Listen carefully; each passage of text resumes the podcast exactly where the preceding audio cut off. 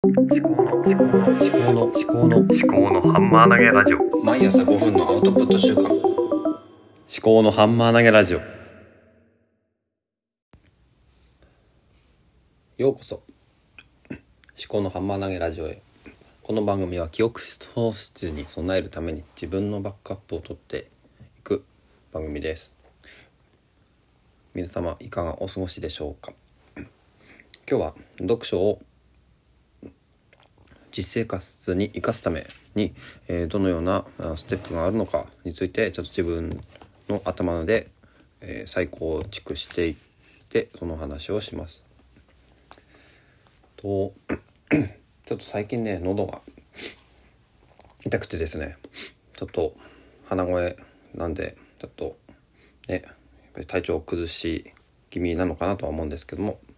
えーやっていきたいと思います。はい、それでは本題なんですけども読書を、まあ、実践に生かすっていうところ。で読書を実践に生かすっていうのがうんとなんだろうな。小説とかは別に実践に生かさなくてもいいと思うんですけれども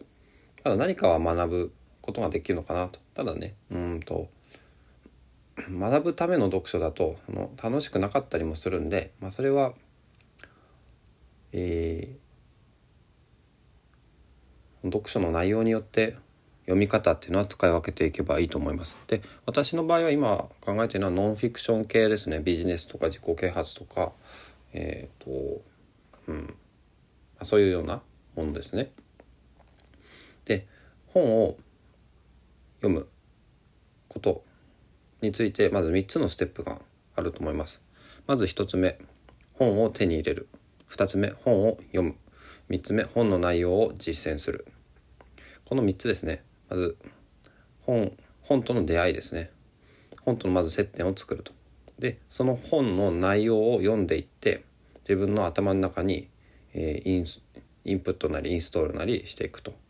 この過程でダイジェストしていくあの消化していく必要があると思いますね。で本の内容を最後実践していくっていうことですね。でこれはまあこの3つのステップは、まあ、分かれていますけど全部並行して行う場合もありますよね。と本を手に入れる時にはあのまず、まあ、本屋であれば立ち読みをするとか Amazon であれば、うん、そうですねどんな本なのかっていうのを見ると。でそれで、まあ、その本を買うかどうか手に入れるかどうかを、まあ、判断すると。で本を読んでいきながら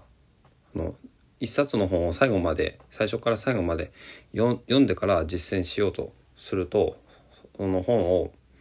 あの自分のものにするまでに、まあ、時間がかかるかかるわけですよねだから本っていうのは、まあ、読みながらあの実践して実践しながら読むというふうに読んだ方がまあ本の中身自体も自分の実感を持って読むことができると思います。だから、まあ、本を手に入れる本を読む本の内容を実践するとだからまあインプットダイジェストアウトプットにまあ対応してくるのかなと思うんですね。で、まあ、これは多分そんなに新しい考えではなくて普通のことでだと思います。でじゃあ私はこのこれをじゃあどういうふうにシステム化していくかっていうことをまあね自分自分の生活にこの本の読書をすると読書をするしてこの読書を生かすっていうことを、うん、その仕組みとして取り入れていくかっていうことなんですね。なんとなく本を買ってなんとなく本を読んでちょっとやってみるということを続けていっても、まあ、続かなかったりするしその自分一人でやっていてもなかなか実践ができているのかその本の内容がちゃんと理解できているのか分からなかったりすると思います。まあ、そこでアウトプットしながらアウトプットっていうのはあの自分の中でのアウトプットでもいいんですけどもやっぱりねこのせっかくネットで社会がつながっているので、SNS とかでアウトプットをしていくと。で昨日ちょっとあの、まあ、シェアっていう言葉ね最近ゲシュタルト崩壊し始めてる気がするんですね私の中で。まあ、シェアってあのなんだろうな。何でもそうですけど Twitter でシェアするとか Facebook でシェアするとか。その 自分がいいと思ったものを自分の友人であるとかフォロワーであるとか、まあ、社会世世界にあの共有するという、まあ、シェアっていうのは共有する分け分ける分け与えるとかそういう意味合いがあると思うんですけどもそのシェアするっていう行為をもうちょっと意識してもいいのかなと。でだいぶね今ハードルが低いと思うんですねあのシェアするということに関して。まあ、あと「いいね」っていうのもあるんで今「いいね」もある意味シェアにはなるんですけどシェアとかリツイートとかですかね、うん、その辺でもうちょっとこう密度を変えてもいいのかなと思ってるんですね。ちょっと話が脱線しましたけど、まあ、本を紹介するっていうのはまあシェアするっていうことだと思うんです。でその本はどんな本でどんな目的で手に入れたのかっていうこの、まあ、実況中継ですね斎藤隆さんの本に書いてありましたけど実況中継をしながら読むと。でそれはライブ配信をしながら読むっていう意味ではなくて本を読んでいる段階をこの都度このこんな本を買いましたっていうのをツイッターに上げるとかインスタグラムに上げるとか。でこんな本だったよっていうのを Facebook に上げるとか、まあ、その SNS ごとに使い分けをして、え、その本について今こんなことこんないいフレーズがあったよとか、えー、そういうのを実況中継していくとそうすると何かをこうみんなに伝えるネタがないかなと思って読むようになるんですよねだから理解度とかが全然違ってくるということだと思います。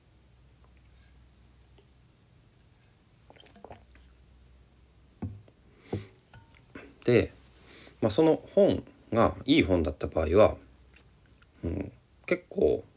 売れてほしいと思うわけですよね。うん、そういう時には Amazon レビューを書いたりとかまあ何でもいいんですけど、まあ、ブクログに書くと楽天の楽天ブックスのレビューのところに連携してるんですね今のとこあのそういう仕様になってるんですね楽天とブクログが。あとやっぱ本っていうのは、まあ、最初出会いはあの表紙ですよねビジュアルビジュアルを伝えていくには、まあ、インスタグラムがやっぱりいいと思うんですね。でこの表紙の映像画像とかを、まあ、インスタグラムに載せてでそれに対する学びみたいなのを、まあ、一言あの画像の中に入れ込んででキャプションの中に、えー、なんだろうな感想文みたいなのを入れつつうん、まあ、できれば Amazon のリンクとか、まあ、そういうのを載せてもいいのかなとは思うんですよね。で Facebook は私はリアルの友人としかつながってないんですけど Facebook でシェアするってことは私はあまり今までやってなかったんですよね。Facebook はなんかこう気恥ずかしいですねこのリア充要するにまあもう死後かもしれないですけど、まあ、リアルが充実してる人のなんか共有の場みたいな感じになってたと思うんですけどなってたような気がするんですね私としては。そうじゃなくて、まあ、自分が本当にいいと思ったもの今、